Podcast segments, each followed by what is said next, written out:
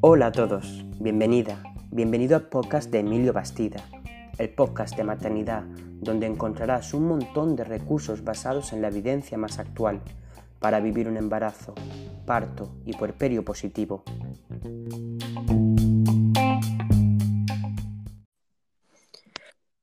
Hola, hoy hablamos de otro tema muy, muy, muy interesante que le puede dar muchísimos dolores de cabeza a, los padres. Hay gente que quizás nunca escuche hablar de esto porque no te ha tocado de cerca o, ni siquiera ni siquiera ha escuchado jamás.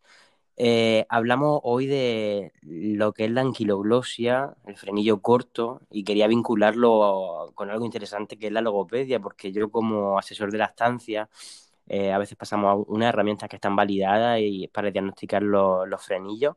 También, bueno, quito frenillos cuando son necesarios, pero tenía muchísimo interés en saber qué ocurría después qué ocurría cuando también los profesionales quizás no diagnosticamos bien los frenillos y qué ocurre eh, en esos problemas que pueden tener en el habla los, bebés cuando se hacen más mayores. Esto es una situación que, se puede revertir, que se puede solucionar y que, realmente eso, pues quería hablar un poquito eh, con eso de hoy con, nuestra especialista, que es diplomada en logopedia, que se llama Beatriz Rodríguez Pérez, colegiada eh, por el Colegio de Logopedas de Valencia y también tiene un máster en atención temprana. Y actualmente ella trabaja en el CIDIAT de San Javier, que mira, para, para presentarte, lo primero que me, me gustaría saber es qué, es el CIDIAT y que la gente sepa esto realmente lo que es, porque a mí me ha dejado un poco perdido. Es decir, ¿qué es el CIDIAT? Cuéntame, Bea, bienvenida. Hola, buenos días, buenos días ante todo. Pues mira, el CEDIA es un centro de atención temprana ¿vale? Que pertenece en este caso a IDEMAR, que está en San Javier, y lo que hacemos es trabajar con niños de 0 a 6 años, ¿vale? Con todo tipo de patologías, como afectación, menos afectación. Se da también un asesoramiento a las familias porque no todos los casos que llegan necesitan un tratamiento, sino a lo mejor un pequeño seguimiento que se le hace tanto a bebés como a niños más grandes y eso es un CEDIA, un centro de atención temprana. Vale, pues me parece, interesante y es que, claro, al, leer esto yo digo, pues que, pues que será, no me voy a quedar con la duda, aunque, aunque a lo mejor no nos desviamos del tema, pero es interesante porque al final me parece interesante saber cuál es tu, no, no solo tu formación, sino tu experiencia y, y a lo que te dedicas.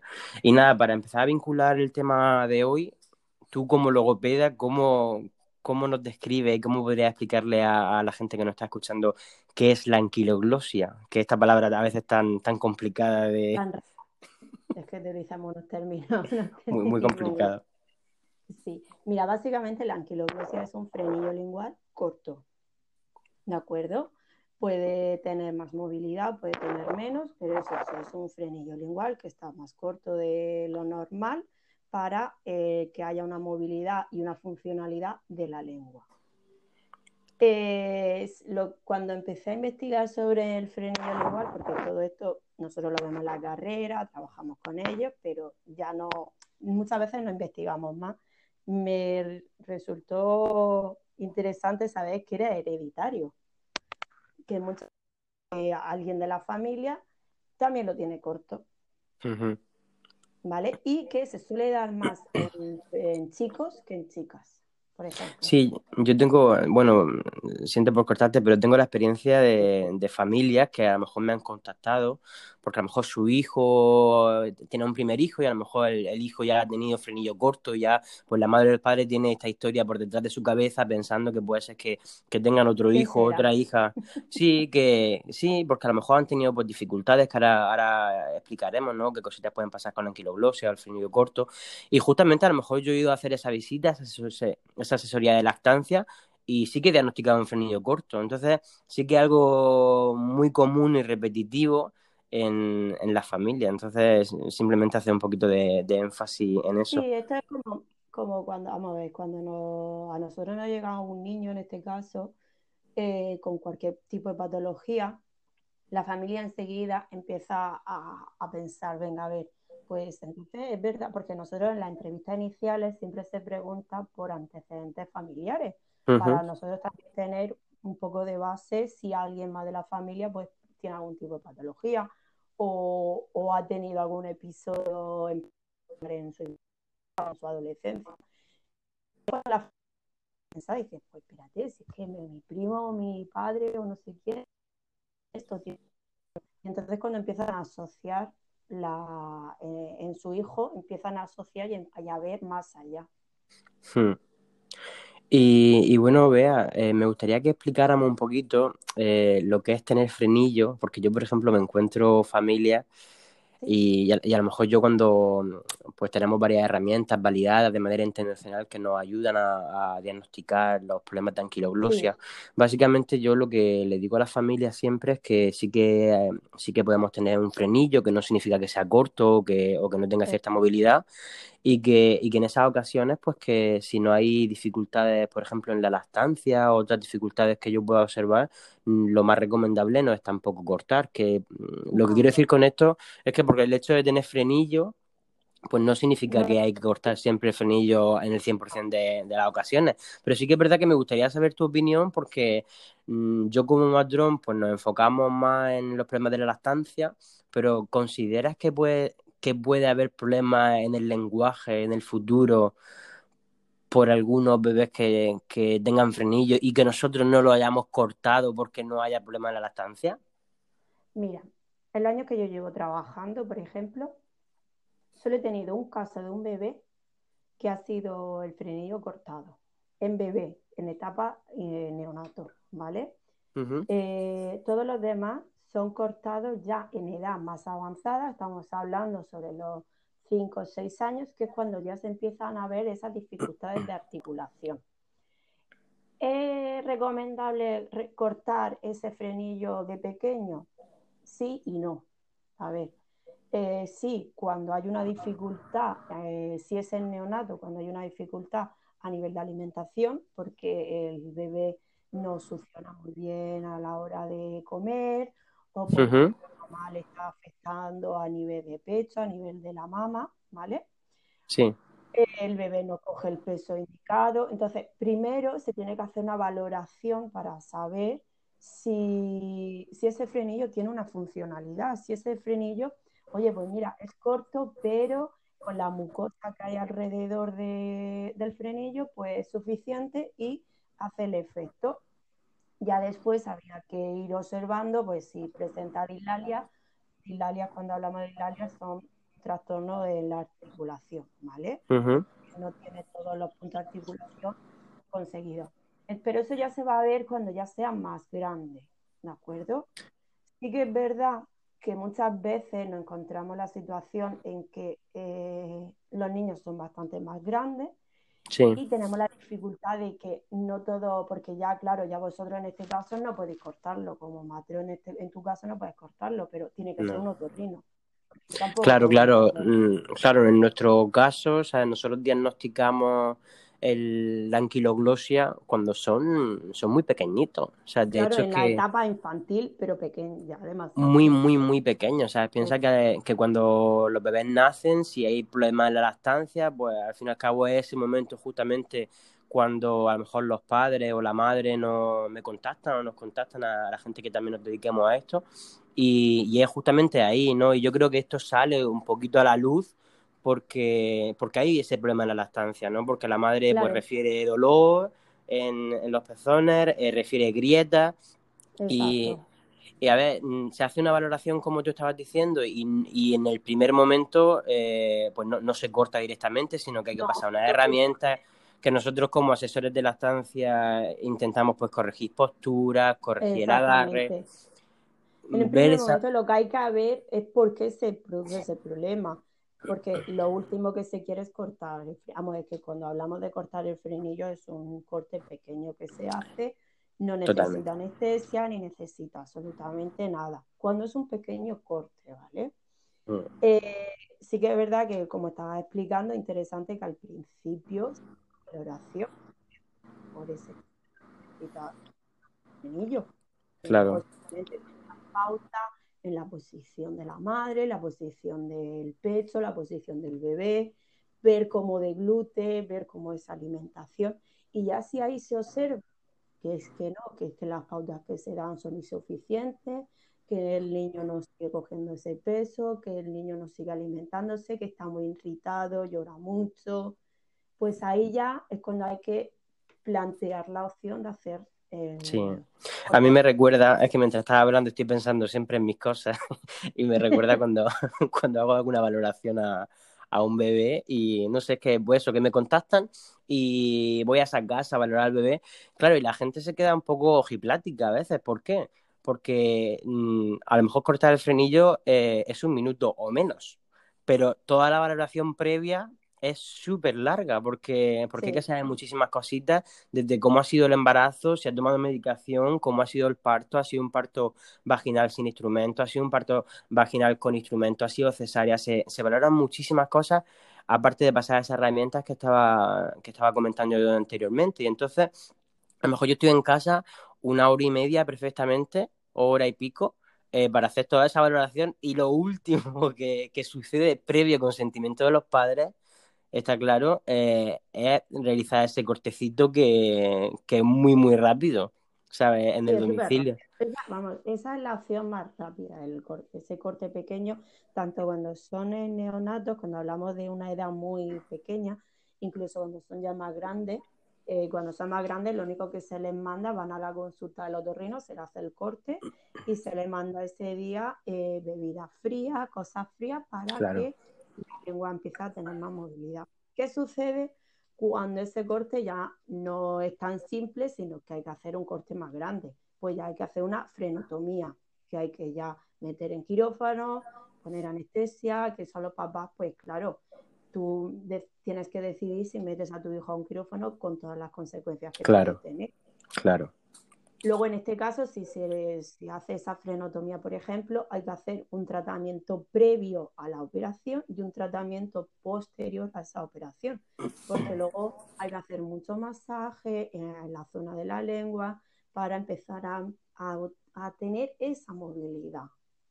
Pero eso siempre se nos va a dar en casos ya en edad más avanzada. Estamos hablando ya, pues, niños 4, 5, 6 años que es cuando ya empezamos a ver nosotros desde nuestro servicio de logopedia esas dificultades en la articulación. Vale, porque las la dificultades así en general, para enumerarlas un poquito a, corto plazo, yo desde mi parte siempre digo que generalmente son problemas de la lactancia. O sea, problemas de lactancia. En mi caso sí, pero a largo plazo, que son al final niños que te pueden llegar a ti en la consulta, ¿qué, qué tipo de problemas podemos enumerar que pueden llegar a tener por una anquiloglosia mal diagnosticada en, la, en la etapa de neonatos, por ejemplo? Pues, por ejemplo, a nivel de alimentación, seguir observando esa dificultad de la alimentación. Cuando va, por ejemplo, a, cuando tiene que masticar, cuando tiene que coger el alimento o el líquido, que en los líquidos donde más se observa, ¿vale? Sí, sí. Luego también eh, a la hora de tener que mover la lengua, porque cuando nosotros masticamos, quiera no, después tenemos que hacernos nuestra limpieza con la lengua, quitarnos los restos de, alimentos que puedan quedar en los dientes, ¿vale? La arcada dentaria. Entonces eso hay que hacerlo. Lo que te he dicho anteriormente, esa dislalia, esa dificultad de articulación que hay en el habla. Y luego ya lo más vistoso muchas veces es una malformación orgánica a nivel de boca, pues porque haya desplazamiento de, de, encía o haya problemas en las piezas dentales, es lo más típico que se puede observar. Lo que sí que a nosotros nos suele llegar más es eh, por el problema de, de, habla, más que luego sigue investigando y hablando con la familia, pues nos damos cuenta, pues es que hay un problema en la succión, hay un problema en la deglución y no solo ese problema en el habla que vemos. Vale, y también tú como logopeda, ¿estás enfocada en, resolver también esos casos o solo en el desarrollo del lenguaje? No, cuando a nosotros nos llega un caso, eh, no solo, muchas veces te vienen las, las familias y te dicen, es que mi hijo no habla bien, vale, entonces tú empiezas y haces una investigación. Entonces ya ahí empiezas a tirar del hilo y tienes que empezar a abarcar todo lo que haya no simplemente no, a no ser que la familia te diga, no, no es que yo solo quiero trabajar lenguaje y solamente lenguaje, ¿vale? Pues entonces tú ya ahí no puedes hacer más, aunque siempre se le suele dar pauta a la familia y se le suele indicar cómo hacerlo en casa.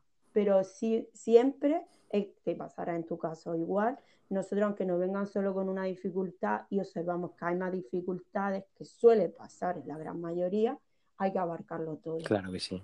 Problema nosotros nos encontramos, por ejemplo, Emilio, es a la hora de ser diagnosticados en los niños. ¿Por qué? Porque nosotros vemos muchas veces la dificultad de esa movilidad, de ese problema con la lengua, pero no tenemos un hándicap con, con los especialistas en otorrino, porque no todos están de acuerdo en, operar. ¿Y en qué se basan ellos generalmente? No lo sabemos. Básicamente, no te puedo decir.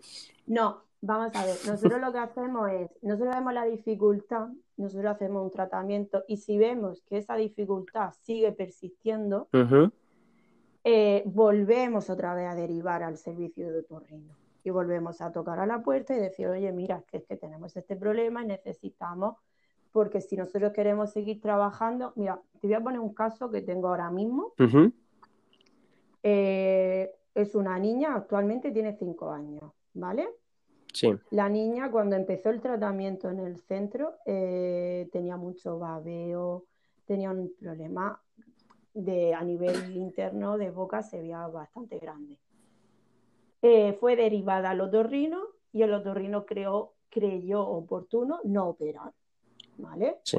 Este año yo la empiezo a, tener yo en mis, como especialista empiezo a verla y veo que por mucho que yo haga, mucho masaje, mucha vibración, no consigo ni que la lengua salga, ni que la lengua consiga elevarla. Claro, si yo todo eso no consigo hacerlo, la niña va a seguir teniendo esos problemas de articulación. Claro. Normal. Y le hago una valoración, le hago un informe y en ese informe pues detallo también con imágenes, porque es muy importante no solo hacer una descripción, sino que con imágenes y, ahora van a hacerle una frenotomía a la niña en este caso. En este caso no va a ser un corte sencillo, sino que se le tiene que hacer una intervención quirúrgica. Claro, esa es A lo mejor si se ha intervenido a tiempo, pues puede ser que no Claro, eso es a lo que yo me refiero en ocasiones, que, nosotros sí que es verdad que, resolvemos ese problema de lactancia en, muchas veces y que, que sí utilizamos las herramientas validadas, que yo hago mucho hincapié en eso, pero me imagino que en ocasiones puede ser que haya incluso familias que, decidan dejar la lactancia materna por dolor en los pezones y no busquen esa asesoría de, de ningún profesional y que a lo mejor luego en el futuro pues, pues tengan problemas problemas mayores y que, y que tengan problemas en el lenguaje y, os lleguen a, a, vosotros. Entonces, me gustaría saber un poquito qué tipo de terapia lleva a cabo para, para que, que los niños desarrollen el lenguaje o, mejoren esa masticación, deglución. A ver, lo primero es eh, ver cómo es ese frenillo, ¿vale? Porque es lo que te he dicho al principio, a lo mejor el frenillo es corto, pero oye, tiene funcionalidad tiene movilidad y se puede utilizar. Entonces, pues con ejercicio de estiramiento del frenillo, a través de masaje, a través de vibración, pues se puede conseguir con ejercicios prácticos, que son ejercicios de estos típicos de saca la lengua, lengua arriba, lengua abajo. Son muy aburridos, pero nosotros como son niños pues, utilizamos mucho los juegos imaginación al poder. ¿Vale? Eso es lo que se suele hacer si ese problema solamente afecta a la articulación, ¿vale? Porque no hay un problema a nivel de deglución, pues nos centramos en los puntos articulatorios que están afectados y entonces pues ayudamos al niño a, que aprenda a dónde tiene que colocar la lengua, ¿vale? Si hay un problema de deglución, pues hay que hacer una valoración a nivel de deglución. Hay que ver dónde está esa afectación pues a lo mejor, oye, es que el niño no sabe llevar el bolo del alimento hacia atrás con la lengua porque no le permite. Pues todo eso hay que trabajarlo eh, de otra manera, hay que hacer más eh, a nivel eh, con manual, ¿vale? a través de las manos, ayudarle, todo así, con textura, diferentes texturas, saber identificar el objeto, porque a veces tampoco la lengua sabe percibir el objeto que tiene dentro de la boca. Y eso sería nuestro trabajo en sí, ayudarle a, aprender a alimentarse. Antes cuando has dicho que las mamás, por ejemplo, deciden dejar la lactancia materna y deciden a lo mejor, pues oye, eh, no queremos lactancia materna, nos vamos a la lactancia, por así decirlo, artificial. Sí. Eh, también se puede dar el caso de que el niño no haga una buena posición de la lengua y el líquido, la leche en este caso, se derrame por los lados, muchas veces sucede, o haya un pequeño atragantamiento de la leche porque quiere sacar y no puede sacar lo suficiente o saca demasiado porque intenta hacer muchos movimientos con la lengua. Vale, pues eso, eso que estás comentando me parece muy, muy interesante porque, porque ese tema, por ejemplo, no es tan conocido.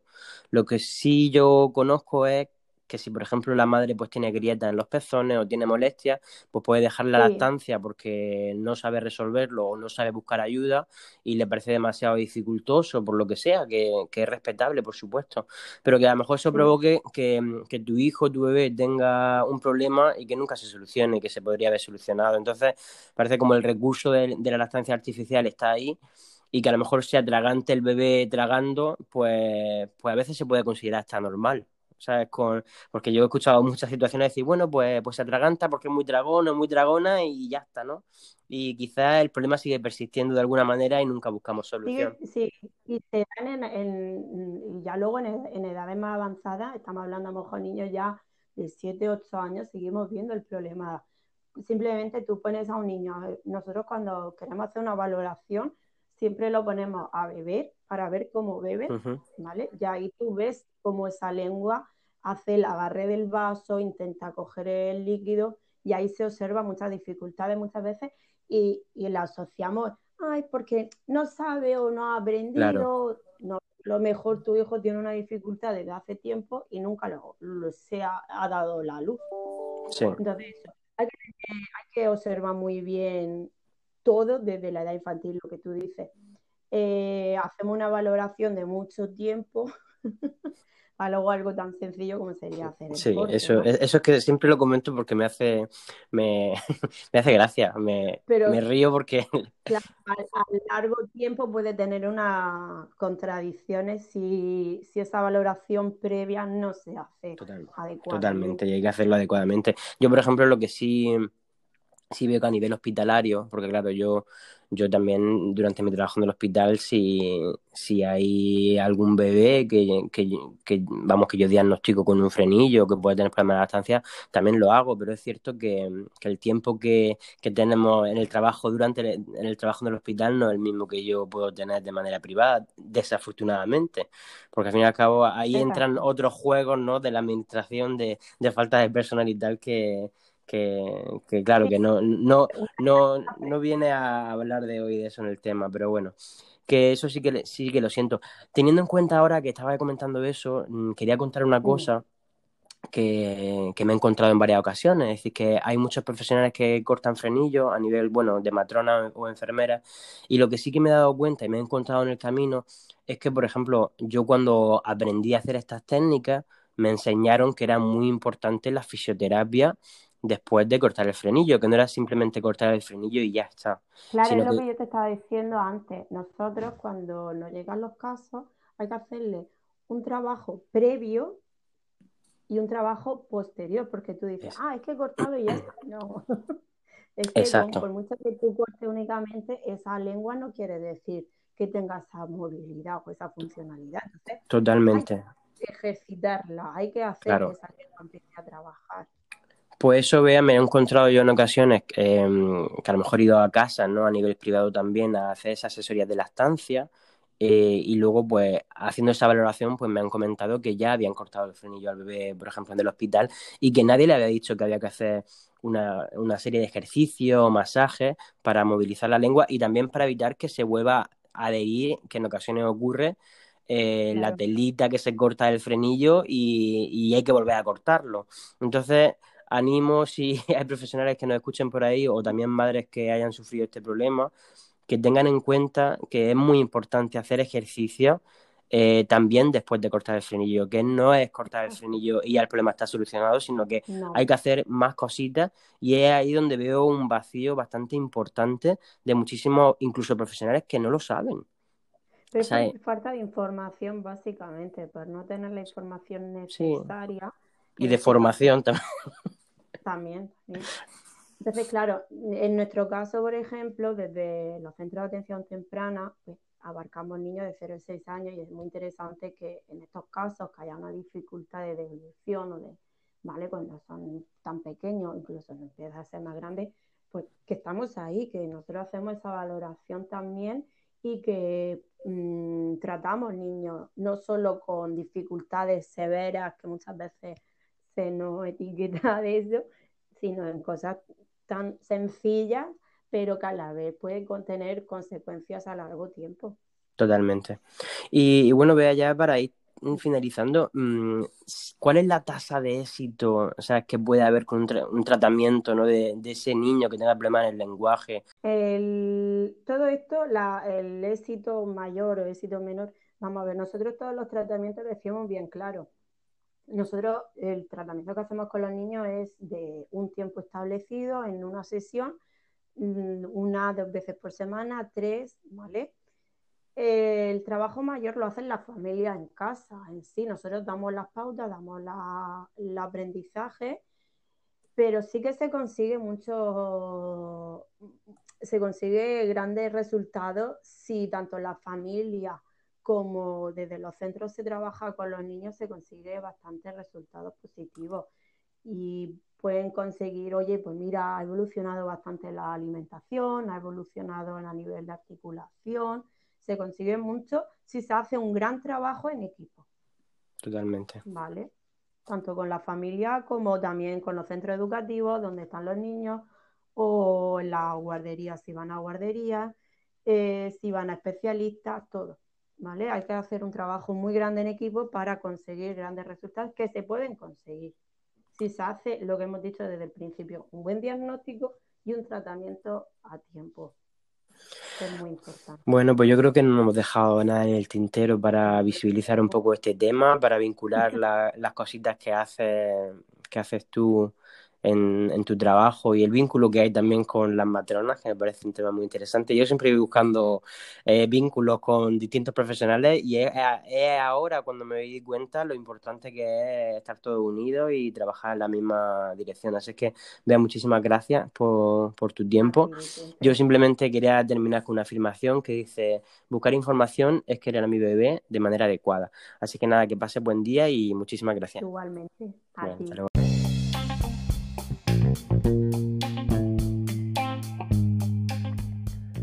Y hasta aquí el podcast de hoy.